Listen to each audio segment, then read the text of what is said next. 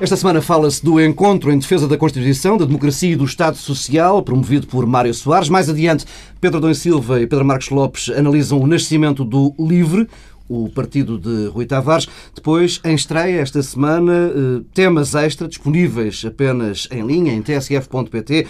Esta semana falamos dos cortes nos apoios à família e também da privatização do CTT e do Banco de Fomento. Pedro da Silva, Pedro Marcos Lopes, eh, vamos recuar até à noite de quinta-feira, até à aula magna em Lisboa, onde Mário Soares voltou a juntar uma extensa lista de figuras da esquerda e não só, para uma sessão de ataque frontal ao Governo e ao Presidente da República. É preciso ter a consciência de que a violência está à porta. É para evitar a violência que estamos aqui, patrioticamente, a defender a Constituição, a democracia, o Estado Social e o Estado de Direito, que estão a ser, como todos sabem, sistematicamente destruídos. Com um governo completamente paralisado e sem rumo, que não dialoga com o povo e um Presidente da República que só pensa em manter o seu partido, estamos todos os dias a criar o desespero e a violência. É por isso que digo que o Presidente e o Governo devem demitir-se. Pedro Marcos Lopes, isto está para lá daquele conceito de hum, sobressalto cívico. Está. E, e é pena que hum, que há algumas declarações que eu considero menos felizes do Dr. Mário Soares e de, por exemplo, eh, arquiteta Helena Roseta e de Vasco Lourenço, já fora dos discursos, fora de, do âmbito do próprio, deste próprio encontro, tenham ensombrado, em parte, o objetivo, ou aquilo que se propunha como objetivo deste encontro. Uh, o que eu tenho a lamentar é que estas uh, uh, estas declarações que foram, enfim, as mais divulgadas e com boas razões para as ser. Não estou, não estou a pôr em causa nem um pouco mais ou menos o critério jornalístico de as divulgar, porque elas têm relevância, mas é pena que elas tenham, tenham ensombrado este, este acontecimento. E, e é pena, e é pena por uma razão muito simples. Eh, eu, quando foi o primeiro, esse sim chamado Congresso das Esquerdas, tinha criticado aqui o, o, esse, esse, esse acontecimento por me ter parecido que era demasiado redutor face ao consenso que me parece generalizado, enfim, consenso talvez seja exagerado, mas entre uma larga maioria de portugueses que está profundamente desiludida e profundamente preocupada com este governo. E na altura eu tinha criticado porque uh, o termo esquerda e esquerdas não era suficiente para albergar o número de pessoas que estava, uh, portanto, descontente Sim, com a Agora foi mais alargado. foi, além de ter sido mais alargado, para mim era importante que tivesse o tema sido alargado, não as pessoas. As o facto das pessoas irem ou não irem, darem o apoio ou não darem o apoio, para mim resulta menos importante. O que resulta mais importante é que havia já mais o objetivo de ser mais, de, de, disso ser mais abrangente. E eu, enfim, faço declaração pessoal, eu concordo com uh, a grande maioria das coisas que. Do, do, dos propósitos para a convocatória e discordo, como é evidente, parece-me claro, acho que é muito difícil concordar, do tom. do tom que muitas vezes foi proferido. Mas isso não nos pode, não nos pode esquecer, fazer esquecer do essencial. E o essencial aqui são duas ou três coisas. A primeira tem a ver com o facto de que este acontecimento este encontro eh, também indicia um problema grave na democracia portuguesa. É que os partidos, que são as organizações naturais para este tipo de movimento, enfim, estão afastadas de, deste, deste processo político, ou tendencialmente afastadas do, do, do processo político. E eu não estou só a fazer, já lá irei, ou provavelmente mais tarde, a falar do papel do Partido Socialista. Estou a falar de todos já os partidos. Disso. Até do próprio Partido Social Democrata, porque também estavam lá várias figuras. Eh, provavelmente não muito conhecidas, mas figuras de pessoas de, das estruturas locais do Partido Social Democrata que estão também profundamente desiludidas. E do PS, enfim, já falaremos. Mas isso a mim perturba-me e isso é um dos efeitos importantes desta, deste, eh, uma das, de, de, das, eh, eh, enfim, das consequências porque que são, no fundo, a causa, ou são as causas que são consequência do grave problema, da grave crise que assola o sistema político, o sistema partidário e, por consequência, o sistema político português. Depois, em segundo lugar, é mais uma vez uma demonstração que há um grande, uma grande abrangência neste país de pessoas que estão muito preocupadas com aquilo que se está a passar. Com os ataques de facto que existem ao Tribunal Constitucional, com a, a, a, falta de respeito sistemática que se demonstra pela Constituição, e eu faço sempre aqui um parênteses, porque é fundamental que isto seja dito, eu também acho que ela tem de ser revista, eu também acho que ela tem coisas que, com, com as quais eu não concordo, eu também penso que há decisões do Tribunal Constitucional que não são as melhores, mas isto não nos pode afastar daquilo que tem que ser o respeito pelas instituições e pelo Estado de Direito. E em terceiro lugar, eh, tem a ver com, e essa questão da, da abrangência é, é, é fundamental, falar do papel que têm determinadas organizações e determinadas personagens nessa abrangência. Porque quando nós deixamos que as coisas se deteriorem, deixamos também, e com isto concluo, e foi como eu comecei, que estes movimentos também se deteriorem. E isto é fundamental que não aconteça agora, porque é de facto preciso um sobressalto cívico utilizando as tuas palavras tiradas de Cavaco Silva, Sim. para afastar os demasiados problemas, os demasiados atropelos que têm acontecido e que poderemos falar a seguir. Pedro Adão e Silva, o que é que pode explicar esta escalada de tom? A escalada de tom é fruto do contexto. Eu, eu, aliás, este som que nós ouvimos do Mário Soares, acho que, aliás, é, é um bom exemplo é, do, que, do que são as qualidades políticas de Mário Soares. Um, e, e, o Pedro Marcos Lopes dizia oh, isto são os, os, as declarações um pouco excessivas e, e que, nas quais não se revia.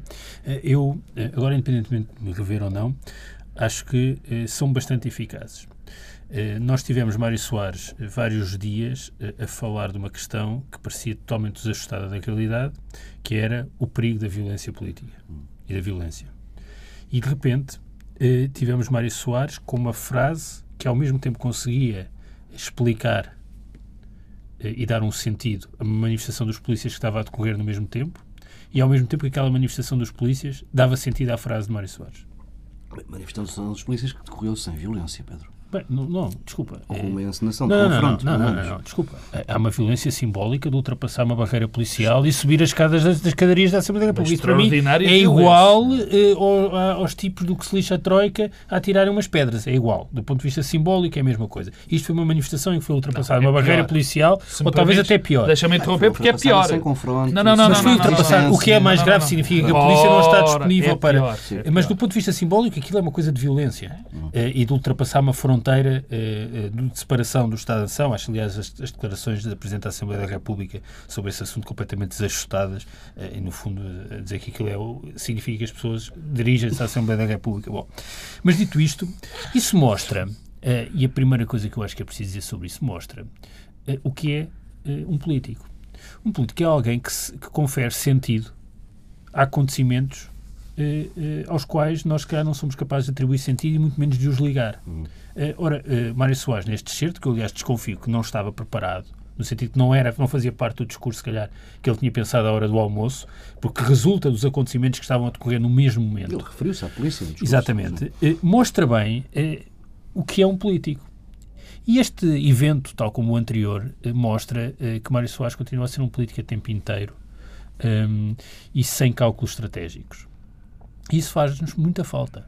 É um dos problemas que temos. Eh, e há alguém que tem iniciativa eh, sem eh, estar preocupado com aquilo que, se, que, os outros pensam dessa iniciativa e com aquilo que é a predisposição, predisposição à partida para aceitar ou não a iniciativa política dele. e por isso é que eu digo que é importante essa declaração, porque confere sentido ao que ele tinha dito antes e provavelmente há mais pessoas a pensarem que o que ele dizia antes fazia sentido do que se calhar acontecia há uma semana atrás. Sim, depois dá-se o salto desse, desse diagnóstico para quase apelos à violência, como foi o caso de Não, tá, sim, mas isso não.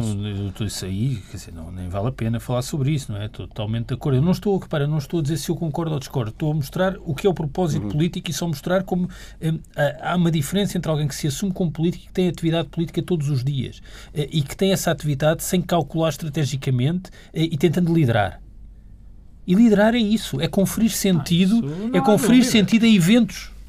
Um, e, e falta-nos isso, falta-nos quem confira não, um mais sentido... do que isso, mais promover eventos. Mas, mas, não, mas agora não estava a falar só do, do evento, ou seja, esse lado da iniciativa, da promoção deste encontro, eh, mas também o conferir um sentido a coisas que acontecem na nossa sociedade. Isso é muito importante. Eh, e o excesso de calculismo e toda a ação política que resulta dos estudos da opinião e das sondagens, eh, o que Soares faz todos os dias e o que fez sempre ao longo da vida, e essa é a sua marca. Aliás, deixa-me é, fazer, é eu lembro-me da apresentação do livro, que nós tanto eu como o Pedro tivemos a honra de, de o fazer. Eu lembro-me do Pedro Adão e Silva falar, uh, e eu na altura não concordei inteiramente, como continuo a não concordar, mas tenho de reconhecer na esmagadora maioria das situações, o Dr. Mário Soares tem estado à frente dos acontecimentos, ou pelo menos consegue lê-los Uh, antes disso. Não, e condicioná-los, quer dizer, é, é condicioná-los. É aquela, eu julgo que na altura citei aquela frase do Steve Jobs, que, eh, que aliás parafraseia uma frase do Henry Ford, é, que dizia qualquer coisa que eh, as pessoas não sabem o que é que querem até nós lhes dizermos uhum. o que é que elas querem. Um, ehm, isso relativamente à venda de produtos. Uh, mas, de alguma forma, o papel de um político é também esse. É de conferir um sentido àquilo que são as expectativas uh, das pessoas, muitas vezes que não as conseguem materializar e traduzir politicamente. Bom, e eficácia disto? Eficácia. O que é que sobrou do primeiro? O que, Bem, é, que, o que, é que, que eu, eu, deste? Eu, quanto à eficácia, acho que a comparação com o primeiro evento é favorável a este. O que é que era o primeiro eh, evento? Era o frentismo de esquerda. O que é que foi este evento? Foi a identificação de dois aspectos e dois pontos de consenso com uma maior capacidade de alargar. A defesa do Estado de Direito e da Constituição e a defesa do Estado Social. É aí que é possível construir eh, um amplo consenso. E, portanto, na comparação com a iniciativa anterior, esta tem eh, claramente eh, vantagens. Porque, aliás, mostra-nos, e depois falaremos disso quando falarmos do Rui Tavares, que há, de facto, um déficit de representação, uma ausência de representação, em parte, se calhar, porque os partidos já não são capazes de responder e as pessoas também já não estão disponíveis para os partidos. Mas também nos mostram uma outra coisa: é que o déficit de representação que existe é um déficit de representação ao centro não é à esquerda do PS, entre o PS ah, e o PS. É ao centro. É uma espécie de compromisso histórico. Hum, um compromisso histórico que, aliás, há disponibilidade na sociedade portuguesa. Mas isso eu tem tenho, a ver com o facto tenho... da crise. A crise ajuda Sim, mas muito é isso. ao centro Mas são essas circunstâncias. Eu tenho chamado a atenção aqui, já umas poucas vezes, mas acho que gostava de repetir isso. Esta crise, mas também as circunstâncias da governação em Portugal e este Primeiro-Ministro, têm promovido um entendimento entre eh, pessoas eh, do centro-esquerda e do centro-direita em torno de questões estratégicas como nunca existiu na sociedade portuguesa. Eh, e é preciso alguém que represente politicamente esse, eh, esse consenso e entendimento. Eh, e isso não, está por, por fazer essa representação. E, não menos importante, aliás, eh, esta semana houve alguns indicadores que eu diria avançadíssimos que só nos devem deixar com muita preocupação, nomeadamente o Presidente da República, que tem essa responsabilidade. Mas indicadores avançadíssimos de que há aqui uma desagregação institucional ao centro e é uma desagregação que já não tem a ver com a relação afetiva com o governo, no sentido das pessoas terem proximidade programática, ideológica, mas uma espécie de desagregação institucional. O, o governo que não fala com o Conselho de Reitores. Eu não me recordo isto acontecer na sociedade portuguesa.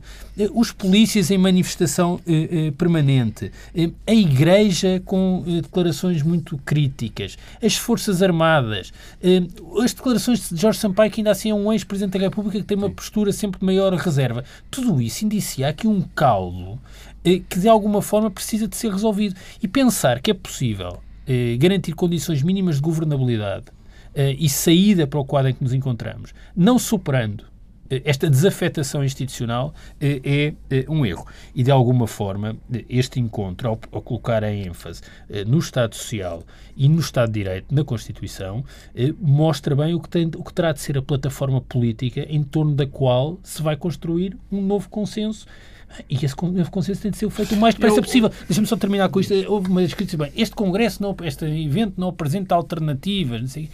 Bem, há uma alternativa essencial. só haverá alternativa quando for eh, removido este governo. Que é não seguir o atual caminho, é isso, não é? Não, não, não, não. Não é só isso. É mesmo é que nós só somos capazes de construir uma alternativa quando não tivermos, eh, não tivermos este governo, para usar a expressão eh, feliz do José Pacheco Pereira, que era uma espécie de mistela ideológica e de eh, incompetência nós estamos entregues a uma mistela ideológica e uma incompetência. E é uma mentira permanente. Aliás, as declarações, mais uma vez, do Primeiro-Ministro sobre, sobre, a comparação de Irlanda é uma mentira pegada, mas é uma mentira que nunca ficamos a saber se é porque, por e simplesmente, ele está mal informado, é incompetente, não sabe de que fala, ou se é mal intencionado. Se calhar é tudo um Eu, pouco. Pedro Marcos Lopes. Há aqui algo que, quer ver, não sei se, é, se, é, se era isso que o Pedro Adão Silva queria dizer, não me pareceu que seja, que tem a ver com o seguinte, tem a ver com o efeito útil e, e, e na sequência daquilo que tu, que tu estavas a falar do efeito útil ou não efeito útil desta iniciativa. A questão que, que se levanta quando se, quando se tem iniciativas que pretendem defender o Estado de Direito e a Constituição, o tipo de iniciativa transcende muito aquilo que é hum, hum, o jogo político e partidário. O que pode sair, e quando o Pedro dizia que há uma, que há uma falta de representatividade ao centro, Há uma falta de representatividade ao centro, mas do centro dividido. Ou seja, há uma falta de representatividade dos, dos partidos que normalmente ocuparam o centro, dos dois, tanto de um como do outro. E as soluções não é uma solução unívoca. Ou seja, a falta de representação e uma representação que sai destas iniciativas não é vamos encontrar alguém para liderar um processo. Não pode ser, nem é para isso que servem estas iniciativas. Isto são coisas absolutamente diferentes são algo radicalmente diferente e tem que ser radicalmente diferente.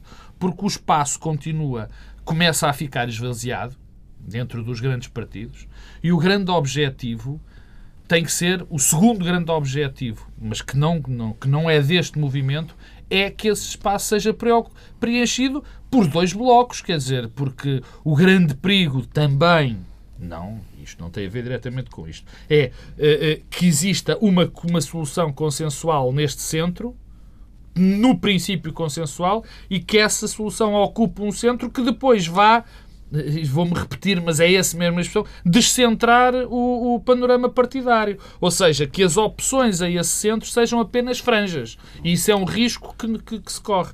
É por isso que eu digo que quando este eh, evento serve também para mostrar que estamos com um problema grave no nosso sistema partidário e logo no nosso no nosso sistema político, é isso que também deve ser e é essa a nossa preocupação, das duas ocupações e não só da ocupação no determinado momento. O que aqui está em causa é que há demasiadas pessoas dentro de, do espectro político nacional isto na esquerda, na direita, na Intersindica, na CGTP, na, na Confederação dos, do, dos Empresários, eh, quer dizer, todo junto dessas realidades, um grande, uma grande quantidade de pessoas, uma grande maioria, que acha que este governo não está a ser um governo que respeite aspectos essenciais da democracia. E isto não tem a ver com escolhas ideológicas ou escolhas de caminhos de, de, de governação. Isso, isso, isso que fique absolutamente claro. Já, já vamos eh, retomar essa questão de, de, de combater o déficit de representação. Eh, de outras formas de combater esse déficit está aí a nascer um novo partido, mas eh, vale a pena, a propósito desse vazio, recuperar as palavras de António Costa esta quinta-feira na SIC Notícias, na quadratura do Círculo. O Dr. Mário Soares não teria que se tirar dos seus cuidados para estar na liderança e na mobilização de uma iniciativa deste tipo. O facto de ter de o fazer é que também representa haver um grande vazio de iniciativa política, onde, porventura, dessa iniciativa política devia existir, designadamente, por parte do Partido Socialista. Ora, esta é já a segunda vez, com uma separação de 15 dias, que, em que o Presidente da Câmara Municipal de Lisboa deixa críticas eh, relativamente firmes a António José Seguro. Eh, Pedro Adão e Silva, a questão é o que é que quer António Costa? Bom, repara, eu acompanho a ideia de que eh, aquela frase que a política tem horror ao vazio, que é tantas vezes dita, e de facto há aqui um vazio, e quando há o vazio, eh, alguém toma a iniciativa de preencher. Justo o vazio esse, também tem horror à política. Não estou a dizer que ele não esse, tenha razão, mas. Não, não, não. não. e, e, e portanto, eu diria que há um problema que é eu desconfio que os partidos têm hoje dificuldade de responder a esse vazio. Eh, independentemente de, de ser António José Seguro ou outra pessoa que lidera o partido. Portanto, eu diria que há aqui um problema geral. Há um segundo problema que eu questiono eh, António Costa, quando teve a oportunidade de resolver esse vazio, que eu saiba, hesitou e não avançou. Agora que não há oportunidade, tem sido muito mais enfático. Eh, e, portanto, eh, não sei exatamente o que é que isso significa. Eh, não consigo, confesso, não consigo interpretar o sentido. Oh Pedro, faz lá um esforço. Não, não, porque não, a verdade é que quando É- é houve oportunidade. por Não sei, não, não é- tem. Quando houve oportunidade, não, não avançou. Agora que não há circunstâncias que permitam, tem um registro mais afirmativo e mais crítico, e, eu julgo que identifica bem o problema. E o problema é o seguinte: eu há pouco falava do amplo consenso que existe, e o problema é que o PS não consegue eh, representar eh, nem protagonizar esse consenso. Não consegue. Eh, o grande desafio do PS neste momento não é uma coisa de business as usual, repetir eh, o que já se fez no passado, não é fazer umas novas fronteiras outra vez com outro nome, Eh, eh, não é aparecer com uma pose eh, de grande sentido de Estado em todos os momentos, independentemente do, do protagonista do PS. Não é. As circunstâncias mudaram, estão muito diferentes. E, portanto, e desde logo, porque também há aqui um, um- problema adicional. É como, aliás, eh, insinuam estas declarações de António Costa, eh, a liderança do PS, neste momento, nem sequer tem o seu problema interno totalmente sa- sanado. O que, no passado, eh, os líderes que se afirmaram fizeram depois também de resolver a questão interna. Isso é verdade com António Guterres e é verdade com José Sócrates. Tiveram disputas internas, superaram essa disputa e foram capazes de consolidar o partido e depois fizeram novas fronteiras, Estados Gerais, com nomes diferentes. O modelo foi mais ou menos o mesmo.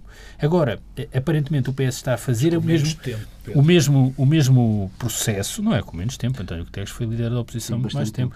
Sim, sim, não, mas caso de Sócrates é com pouquíssimo tempo. Está bem, mas, não, mas está bem, mas quando Sócrates resolveu o problema interno não havia expectativa de que ia ter eleições daí a uns tempos. Resolveu logo a seguir ao Congresso. Não, a solução política que saiu a seguir Sim, ao Congresso sim. já era... eh, E, portanto, António José Seguro nunca eh, fez isso, aliás, fez eh, com, eh, com Francisco Assis, que se tem encarregado de eh, agravar os problemas eh, políticos e discursivos eh, eh, do PS em todas as oportunidades que tem para falar. Mas eu diria, o desafio não é repetir este modelo das novas fronteiras e tudo como se nada passasse. E, portanto, o PS precisa de outra coisa. Precisa de representar uma plataforma mais ampla.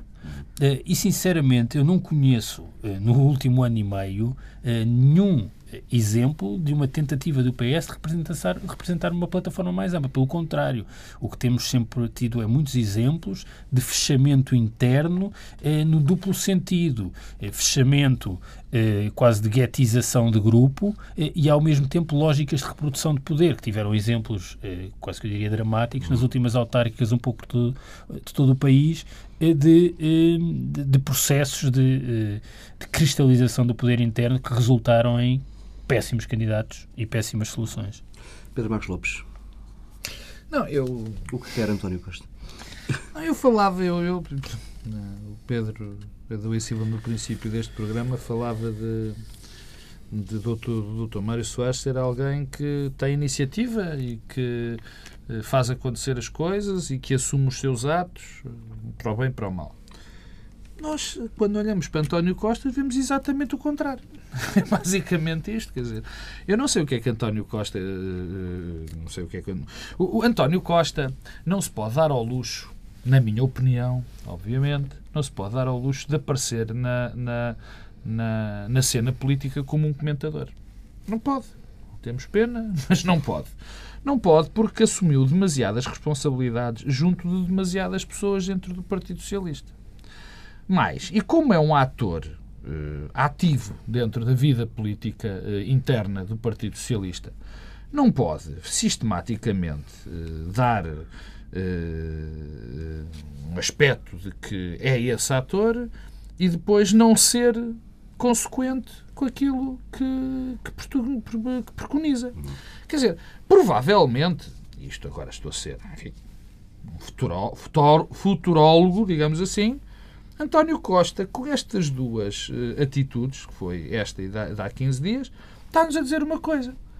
Que desistiu de ser um político ativo, desistiu da política ativa, vai ser Presidente da Câmara E e vai ser político. comentador político. Ou isso, Isso é uma hipótese, ou a minha primeira ou, ou, ou, ou outra alternativa, que é ser um político ativo. Mas se for um político ativo, é bom que seja consequente com as suas palavras, porque nós não nos podemos esquecer que António Costa ia, ia concorrer contra António José Seguro uma, Desistiu duas vezes. Não, duas vezes já, pelo menos. Que desistiu. Que fez uns acordos, se eu bem me lembro, com António José Seguro. Até Coimbra de Exatamente, foram, fizeram um pacto, um pacto de não agressão, agora ia estar tudo bem, maravilhoso. Quer dizer, portanto, o que é que António Costa quer? Eu, eu por acaso gostava que alguma vez um jornalista, caso eu como eu não sou, mas dou-te esse conselho a ti, eh, Paulo Tavares, ou Sr. Dr. António Costa, o senhor, portanto, assume de uma vez por todas que quer ser comentador, não é? Porque, não pode ser de outra maneira. Então, nós não, não, não podemos olhar para António Costa de outra maneira. Então, Quando a afirmação... do Partido Socialista na pior altura de possível. Quando... não é? Não, não, não, não pode, quer dizer. Ah, oh, oh, oh, oh, oh, Paulo, também se falava há bocado da questão do calculismo ou do não calculismo. Isto, isto é voltar um bocadinho atrás na história de, do António Costa e de outros dirigentes. Quer dizer, os, os, os, os políticos que não percebem que em política as derrotas podem ser tão importantes como as vitórias estão na profissão errada ou pelo menos estão na atividade errada. E eu acho que António Costa ainda não percebeu isso. As, as- muitas das derrotas em política são fundamentais para marcar posição, para se dizer onde é que está, para dizer que horizonte é que se, é que se tem. Quer dizer, António Costa não o faz e eu, enfim, eh, portanto, acho que ele vai ser um excelente, e é com certeza, como é um homem muito inteligente e muito, com muito conhecimento, provavelmente vai ser um excelente comentador. Deixa-me só acabar com o António José Seguro. Passa a expressão acabar com o António José Seguro. Eh, eu acho que há algo que define, quer dizer, eh, é quando há grandes movimentos, ninguém sabe onde é que António José Seguro está. Quando há grandes acontecimentos, ninguém sabe onde António José Seguro está. Quando há eh, algo que é fundamental o Partido Socialista tomar a liderança de algum processo, António Juros não está. E, portanto, António, eh, eh, António José Seguro está a ser não a demonstração viva de que o Partido Socialista está com um problema muito grave, ou está, ou é isso, ou a culpa é do António José Seguro, e é, ou então, de facto, isto transcende muito a questão do António José Seguro e é algo de muito mais sistémico. Eu acho que é as duas coisas, mas ajudaria muito que houvesse outra liderança, obviamente, no Partido Socialista. Vamos eh, mudar de assunto, ou nem por isso, continuamos a falar de formas de combater este problema de representação. Rui Tavares, depois de meses de hesitação, avançou para a criação de um novo partido político. Trata-se do Partido Livre. Eh, Corre, por esta altura, o processo de recolha de assinaturas. Eh, Rui Tavares tem recusado a ideia de que este seja um projeto unipessoal, apenas com a ideia de que ele se mantenha eh, como eurodeputado. Tem afirmado que hum, o objetivo do Livre é evitar uma coligação de bloco central entre a PSD e a PS nas próximas eleições e diz que quer posicionar o partido dele eh, a meio caminho entre o PS e o Bloco de Esquerda, no centro eh, da esquerda.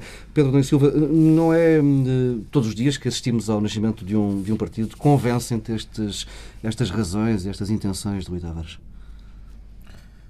Não. Não me E convences. ponto. e podemos ir embora. Não, mas explico porquê. Hum, quer dizer, o que é que joga a favor eh, do surgimento do novo partido? Algumas das coisas que estivemos a falar aqui há pouco. Há uma fadiga de representação. Eh, há uma crise de legitimidade do sistema partidário tal como o conhecemos eh, nas últimas quatro décadas.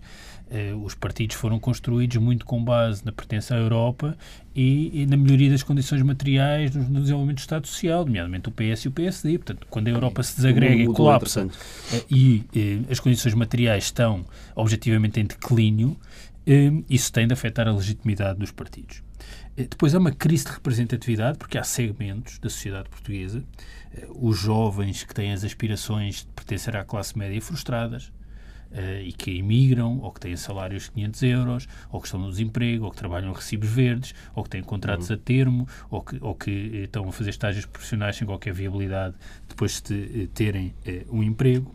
Eh, os pensionistas que construíram uma expectativa em relação àquilo que seria o fim e a fase final da sua vida, Ehm, eh, os desempregados de 40 e tal, 50 anos que têm poucas expectativas de regressar ao mercado de trabalho, essas pessoas querem alguém que seja a voz deles, a voz política deles. Hum, e, portanto, hum, E a resposta está no aumento da oferta? não. A resposta está um pouco eh, É um na criação. Não, não, está na criação de um espaço político que, de alguma forma, eh, eh, responda a esses anseios. Eh, um espaço eh, que, curio- curiosamente, e retomando o que eu dizia há pouco, eh, tem de ter uma combinação de eh, capacidade de construir posições consensuais na reforma das políticas públicas, mas ruptura eh, com este governo e também, muito importante, ruptura eh, com as lógicas e as estratégias eh, de formação de poder nos partidos. Hum, esta circunstância de, no momento mais difícil da nossa democracia, eh, eh, termos eh, como protagonistas dos principais partidos políticos com carreiras decalcadas uma da outra, é um fator de empobrecimento e de déficit de representatividade. Eh, eh, o problema de Passos Coelho e de António José Seguro é, em parte, o mesmo, na medida em que eles têm percursos semelhantes e as pessoas não se revêem nesses percursos. Temos pena, mas isto é um facto. Enquanto não percebermos isto, não vamos perceber porque é que as pessoas não se revêem. Hum, E, portanto, o- o que, hum, o que eu acho que era preciso era também uma ruptura com isso. Ou seja, algo que nasça de fora para dentro. Nasça de fora dos partidos para dentro dos partidos e, e que não, e não o contrário, que condicione tudo o que existe fora dos partidos através das lógicas intestinas aos partidos, que é o que é, é dominante. Eu acho que o Rui Tavares tem, tem muitas qualidades. Eh, e tem eh, uma qualidade importante, que é iniciativa. Isso é muito louvável. E há uma coisa que eu devo dizer. Eh, a acusação de que lhe tem sido feita de que ele faz isto porque se quer manter no poleiro é totalmente injusta e infundada. Eh, porque o Rui Tavares tinha uma forma simples de se manter eurodeputado Juntar-se ao PS. que era aceitar os convites que lhe têm sido, eh, têm sido feitos. Agora, há enormes riscos e isso respondo para, para explicar porque é que eu acho que isto não vai correr bem. E que pode ser, aliás, uma oportunidade perdida. Bem, a primeira é um partido que surge de cima para baixo e construído como uma eh, iniciativa unipessoal, que é, quer dizer, queiramos ou não, é o que está a acontecer.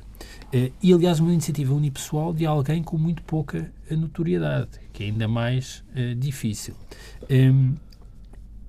E, para quem se, quem se afirma do lado da esquerda, eu vejo com enorme dificuldade um partido que não nasce de uma relação política com o mundo do trabalho.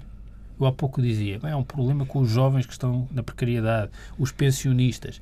Uma coisa é fazer uma afirmação deste tipo, que tem uma relação com o mundo do trabalho. Outra coisa é aquilo que tem sido dito eh, programaticamente por Rui Tavares. E, bem, Ele pode dizer que diz muitas outras coisas, mas as que surgem à cabeça são duas. É, eu eh, estou aqui para desbloquear o diálogo à esquerda, portanto, mais um partido a somar outros três para desbloquear uma relação que já é complexa, e depois, eh, uma coisa ainda mais estranha, que é nós vamos ocupar um lugar quase geográfico entre o PS de um lado e o Bloco de Esquerda e o PC de outro. E, e logo isso revela até um complexo na relação com o PS, porque é sempre uma ao mesmo tempo que se diz isso, é, começa logo com uma crítica eh, ao PS. E eu devo dizer uma coisa com sinceridade, é que tirando nós os três, mais meia dúzia de pessoas, e que são todas ou jornalistas ou comentadores ou políticos, ninguém olha para a política assim. Ninguém olha para a política como uma espécie de linha geográfica, onde aqui está um, mais ao centro o outro, mais à direita o outro. O que as pessoas precisavam era de alguém que traduza, novamente, eh, politicamente, anseios e expectativas eh, e que não faça uma afirmação ideológica. A afirmação ideológica é uma consequência. Se eu tiver um discurso sobre o que penso que deve ser feito do ponto de vista do mercado de trabalho Sim, ou dos direitos, vem por- naturalmente por isso arrasto. É acontece. exatamente por causa disso que, e- que existem tantos movimentos à esquerda, porque, os- é porque a esquerda tem. Não é verdade! Esta parte da esquerda tem esse problema grave, é que se afirma ideologicamente de cima para baixo. Começa por fazer Não é uma assim uma coisa grande. abstrato, uma coisa abstrato, uma abstração que não diz nada, desenho que não diz nada a ninguém, quer assim, dizer. vamos ser sinceros, muito pouca gente sabe quem é o Rui Tavares. Quem sabe quem é o Rui Tavares já tem eh, uma reação negativa porque tem a ver com o processo de saída dele das listas eh, no Parlamento, do grupo parlamentar do Bloco de Esquerda no Parlamento Europeu. E eh, este tipo de afirmação é pouco mobilizadora, quando, por isso é que eu digo que é uma oportunidade perdida, porque há um espaço. E devo dizer que, agora estou pensando nessa tal afirmação geográfica entre Bloco de um lado e PC e do outro PS, isso já foi tentado em Portugal. Já foi tentado. Já foi tentado em circunstâncias melhores e com protagonistas eh, com maior notoriedade e mais peso. Eu recordo a UEDS e o MES. E vamos ver quais foram os resultados eleitorais da UEDS e do MES. Não foram. Não foram. Sim, mas Bem, foram. Mas é- eu, por acaso, acho É- que eles é- são bons, bons, exemplos, pelo contrário do que tu achas que são maus exemplos. Não, mas é Porque que eu era- trouxeram renovação importante e trouxeram pessoas para dentro do Partido mas, Socialista. mas, mas, mas eram, mas eram, bem, para começar, o EDS, até, em parte, é uma ruptura do do Partido, Partido Socialista, primeiro. Eh, Os mas tinha um conjunto de pessoas que foram candidatos da OEDS que à época já eram figuras conhecidas e Lopes que tinham Cardoso, peso. logo, eu. Maria Barroso, António Vitorino, longas- Ferreira. carreiras. Eh, eh, e, e o mesmo, eh, o MES foi mais uma espécie de base de recrutamento eh, eh, para depois para o PS. Mas em todo o caso tinha uma lógica eh, diferente eh, e um contexto diferente e falhou. E portanto eu não percebo exatamente eh, este avanço eh, e, e vejo isso como de facto uma oportunidade perdida. Pedro Marcos Lopes. Bom, em primeiro lugar, e para mim é mais importante de tudo, eh, é saudar uma iniciativa política eh, eh, do Rui Tavares. Não é saudar a iniciativa política por ela própria, por haver iniciativas políticas, mas por ser do Rui Tavares. E porquê é que eu saúdo essa iniciativa do Rui Tavares? Porque o Rui Tavares é alguém quer dizer, cujo perfil faz falta à política portuguesa.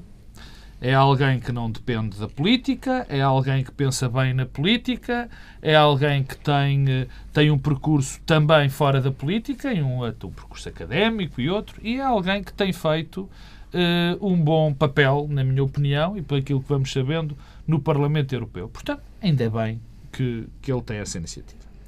Agora, eh, este, este projeto de Rui Tavares tem alguns, algumas, alguns pontos que merecem ser abordados. O primeiro tem a ver, eh, enfim, dentro deste lado que eu vejo, é mais uma vez a dificuldade terrível que o Partido Socialista vem demonstrando e cada vez mais em conseguir congregar pessoas que de uma determinada família ideológica estariam mais próximas eh, eh, do Partido Socialista e seriam decapitáveis com mais facilidade, na minha opinião, como seria Rui Tavares. Rui Tavares, obviamente, seria alguém muito apreciado dentro do, do Partido Socialista e não só eh, eh, eh, e não só dentro da perspectiva da esquerda e do próprio Partido Socialista, mas alguém que ajudaria o Partido Socialista eh, a, a- a debater os seus problemas, a questionar-se, a perceber algum dos caminhos, se tem seguido alguns dos caminhos, eh, se esses caminhos estão certos ou estão errados.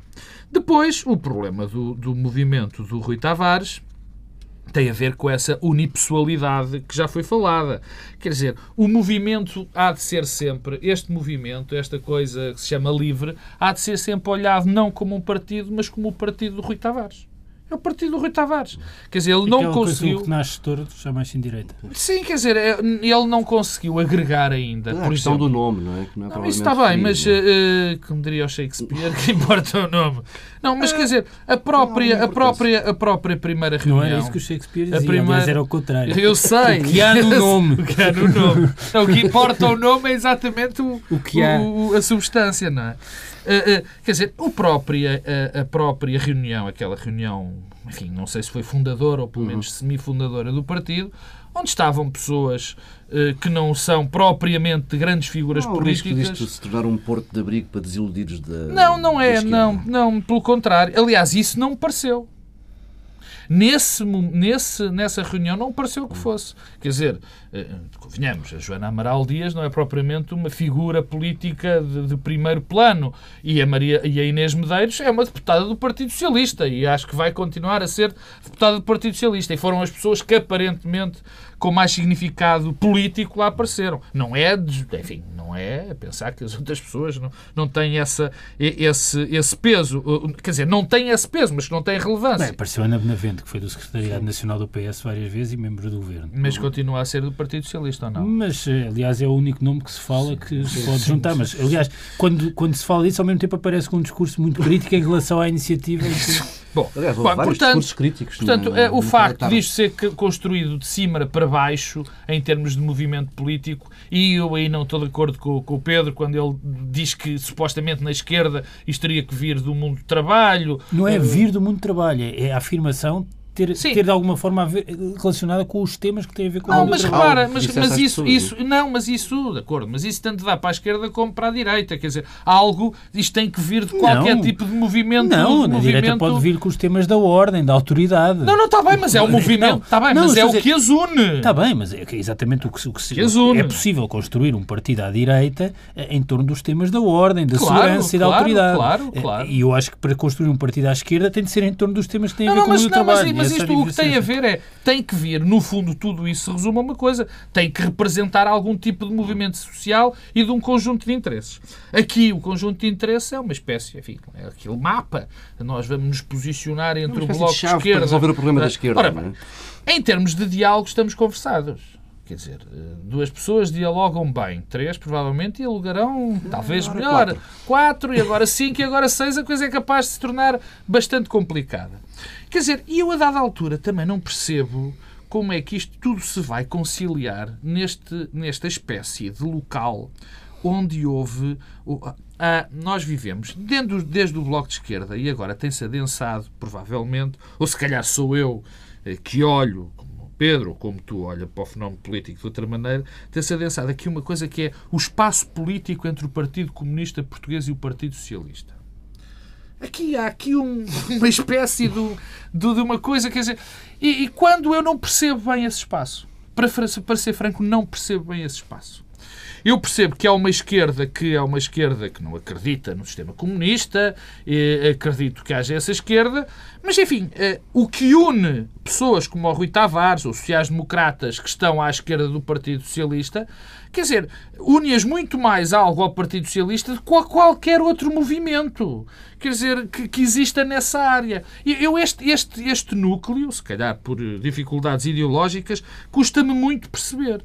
Mas, e com isto termino, mais uma vez, eh, e com isto termino, não, o que eu queria dizer mais uma coisinha sobre o movimento do Rui Tavares. do Não, não, mas é, mais uma vez digo, há uma incapacidade que- do PS conseguir captar estas pessoas. Eu não sei se é por elas, se é pelo PS, mas era fundamental que isto existisse. E agora há uma nota programática que me aflige muito no É momento do Rui Tavares. Não é verdade. Que é esta coisa da democracia direta. O Rui Tavares tem muito. Eu vejo, cada, cada pessoa vê aquilo que vê dentro dos movimentos e aquilo que mais lhe toca e aquilo que o mais amedronta. E eu, esta história da democracia direta, da escolha pela internet dos candidatos e de muitos referendos, é uma coisa que me, toda a vida me assustou e me há de sempre assustar. Porque a Como o exemplo italiano mostra, dá em palhaçada. Normalmente está em palhaçada. Não, aliás. eh, Uh, Já lhe tinha dito que a partir de hoje criamos aqui um novo hábito no uh, Bloco Central. Estamos no limite do nosso tempo de antena, aqui na rádio. Havemos de nos encontrar por aqui na próxima semana à mesma hora, mas esta conversa não vai ficar por aqui. Pedro Dom Silva e Pedro Marcos Lopes vão ainda analisar outros temas que marcaram a semana, uh, a saber os cortes nas, uh, nos apoios à família uh, e ainda o- a criação de um banco de fomento. São temas que podem ser escutados em tsf.pt. Pedro Dom Silva, me decidiste trazer para este hum, momento de conversa mais reservado no online eh, a questão dos- do relatório do Observatório das Famílias e das Políticas da Família. Tratam-se de hum, conclusões preliminares deste relatório com um, um dado essencial, olhando para abono de família, rendimento social de inserção e complemento solidário para idosos. Entre 2009 e 2012, as famílias receberam menos, há menos beneficiários e o acesso a estas prestações está bastante mais difícil. É, Isso eh, é um bom pretexto para, eh, de alguma forma, desmontar um conjunto de ideias muito propaladas e que, e que a meu ver, são eh, até perigosas. É a ética da austeridade. A ética social na austeridade é, de certa forma, a, a consolidação dessas ideias. O que é que nos foi sendo dito eh, nos últimos anos por quem nos governa? A crise que vivemos é excesso, é, é fruto de um excesso de generosidade eh, do Estado Social. Há abusos e fraudes na rede de mínimos sociais que são eh, incomportáveis e que são servidores de recursos e este governo tem uma estratégia de equidade social na austeridade, eh, aliás, porque aumenta as pensões mínimas. Isto é o, é o discurso do governo eh, sobre este tema genericamente. E eu diria que isto é um conjunto de falsidades, é mesmo um conjunto de falsidades. Eh, E falsidades com enormes implicações. Bem, em primeiro lugar, o nosso Estado Social, o Estado Social português, não é particularmente eh, generoso. se compararmos uh, na Europa, não é particularmente generoso em, em naquilo que se Aliás, gasta em porcentagem da riqueza. deste, deste relatório é que estamos abaixo da média. Não, isso não, isso não é preciso nenhum europeia. relatório, é sabido. Estamos sistematicamente abaixo da média, fizemos aqui uma recuperação importante desde a adesão, mas gastamos menos em proteção social na nossa riqueza do que eh, a maior parte dos países. Isto num país que tem um grave problema de desigualdade. De- não, Não, tem- e e tem um grave problema de desigualdades. E também sabemos que o mecanismo mais eficaz para combater as desigualdades é também eh, a despesa social. Ou isto não quer dizer que não se tenha de trabalhar para eh, garantir e, e reforçar a sustentabilidade financeira eh, e as reformas eh, no Estado Social. Isso é evidente. O mal é confundir as duas coisas. Esse tem sido o Mas, pior. mas sobre, sobre isso, a primeira coisa que há a dizer é o seguinte: os mínimos sociais, aqueles que são o sorvedor de despesa e onde há abusos e fraudes, é-nos dito, representam eh, uma parte ínfima da despesa social. Ínfima. Ínfima. E nós eh, focalizámos o discurso político todo por uma demagogia sem quartel do Dr. Portas, que depois foi acompanhado pelo Dr. Passos Coelho quando eh, foi eleito líder do PSD, no, no rendimento mínimo garantido, por exemplo. Não representa nada do ponto de vista da despesa. Como se, cortando o rendimento mínimo, resolvêssemos o problema eh, da despesa social. prestação média de 83 eh, euros. Mas, além de mais, é- gastamos pouco comparado com outras. O essencial são pensões e subsídio de desemprego. É aí que se gasta o essencial Falar eh, de do 400 dinheiro. milhões de euros aproximadamente. E- e- rendimento social de inserção, não é? E sobre o rendimento social de inserção, há uma coisa paradoxal. No momento em que a sociedade portuguesa está objetivamente a empobrecer, mais pessoas desempregadas, há mais desempregados sem subsídio de desemprego, eh, e em que a expectativa era que se gastasse mais com essa almofada social, com essa rede de mínimos sociais, a despesa está a diminuir. Ora, a despesa está a diminuir não é porque tenha havido um combate à fraude. Não é isso que se passa. O que se passou foi uma coisa muito diferente. Este governo diminuiu administrativamente os montantes do rendimento social de inserção. E apertou a malha de acesso, não é? Apertou a malha de acesso, mas não por maior combate à fraude. Apenas porque os rendimentos de referência, aquilo que é preciso ter para ter acesso, mudou e alterou-se. É só isso que explica. Não há aqui nenhum esforço de combate à fraude. Não foi isso que aconteceu. Hum, E, eh, talvez o mais importante de tudo, que é o tema das pensões mínimas, que é uma conversa repetida por este governo, vezes sem conta. Os aumentos nas pensões mínimas. Ora, os aumentos das pensões mínimas são hoje um mau eh, percurso e uma má estratégia para responder ao, tema, ao problema da pobreza entre os idosos. Eh, desde que há o complemento solidário para idosos, que é uma prestação diferenciada com condição de recurso, ou seja, os idosos recebem consoante as suas necessidades e apenas aqueles que têm pensões baixas, mas não têm outros rendimentos. Desde que há esse complemento, faz pouco sentido continuar a investir no aumento das pensões mínimas. Porque, aliás, estamos a aumentar pensões para pessoas que têm outros eh, rendimentos. Ora, o que é que este governo tem feito sistematicamente? Congelou o indexante de apoios sociais, que é a referência do complemento solidário para idosos. Congelou eh, o, e diminuiu até o complemento solidário para idosos e aumenta as pensões mínimas. Portanto, está a ter uma estratégia completamente perversa eh, e ao arrepio eh, do que eh, devia ser. Com uma coisa agravante. É que ainda nos aumentos das pensões mínimas, o que este governo tem feito é aumentar as pensões para aqueles que descontaram menos de 15 anos, para pessoas que descontaram pouco tempo, eh, ao mesmo tempo que eh, os rendimentos dos pensionistas que descontaram mais anos estão a ser cortados. Portanto, isto introduz aqui uma perversidade e uma lógica de, de desconstrução e de desmontar eh, os, os bons princípios em que se fundava o nosso modelo social e a reforma e da sustentabilidade financeira do nosso modelo social e que depois tem como consequência descobrirmos, por um lado, que gastamos menos em proteção social, num contexto em que devíamos eh, proteger mais os mais eh, fracos, mas ao mesmo tempo que a despesa que fazemos produz desigualdades e é um fator de iniquidade. Eh, Isto mostra bem eh, o que é que este governo está, eh, está de facto a fazer. Bem, nem sempre será assim, mas esta semana é. Há dois temas diferentes. Pedro Marcos Lopes, se isto queres falar sobre a privatização do CTT e também sobre a criação de um novo banco de fomento. Não, não diretamente sobre a privatização do CTT. O CTT apareceu como, enfim, um leitmotiv para aquilo que eu queria, de facto, uh, uh, debruçar um bocadinho sobre, que é, enfim, a constituição da, da, de um segundo banco público, no fundo, que se chama a Instituição Financeira de Desenvolvimento. Mais um sinal de liberalismo. Pois, bem, o, o, o, paralelo com o CTT é, na mesma semana em que o CTT, nós sabemos, enfim, começa o processo de, de, de privatização do CTT, temos a criação de um banco público. O que não deixa de ser, enfim, quase paradoxal. E eu tive a ver os estatutos desse, desse, desse banco público, da Instituição Financeira de Desenvolvimento, e reparo que, enfim, eh, vamos ter um banco público que vai poder entrar no capital social das empresas e que vai, isto é de facto um toque quase brilhante, intervir na gestão das próprias empresas. Bom, então o que é que nós temos aqui? Nós temos aqui uma espécie de, de um comportamento do governo como se fosse um bombeiro pirómano. Porquê? Quer dizer, nós primeiro eh, enfim, destruímos basicamente o mercado interno. Uh, continuamos a ter os nossos custos de contexto muito altos.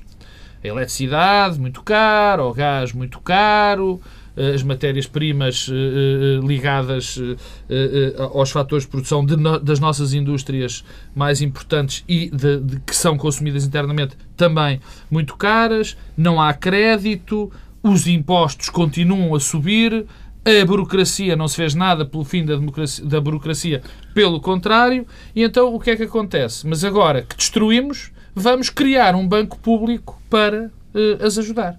Quer dizer, isto não é mais nem menos do que, do que um bombeiro pirómano. Por outro lado, foi preciso chegar a 2013 para uh, uh, termos uma coisa absolutamente extraordinária. O mesmo Primeiro-Ministro que achava, e na minha opinião bem, mas agora isto não chega, não, não está no, naquilo que vamos dizer, que queria privatizar a Caixa Geral de Depósitos, acaba 2003, 2013 não com um banco público, mas com dois bancos públicos. Ora bem, isto faz-me lembrar algo, eh, e até olhando mais uma vez para os estatutos deste banco, faz muito lembrar as, as antigas leis do condicionamento industrial. Porque, como é evidente, nunca uh, uh, o Estado vai ter uma intervenção ainda mais forte dentro da economia. O que aqui está em causa, além enfim, de tudo o que, eu, o que eu já disse, tem a ver com algo que era previsível está a acontecer. Uh, quando uma economia se destrói, quando há um processo de destruição de uma economia, quem fica, o, re, o que resta é o Estado. E, portanto, o que nós estamos a ver é que o Estado vai entrar ainda mais dentro da economia do país, que é um aparente paradoxo.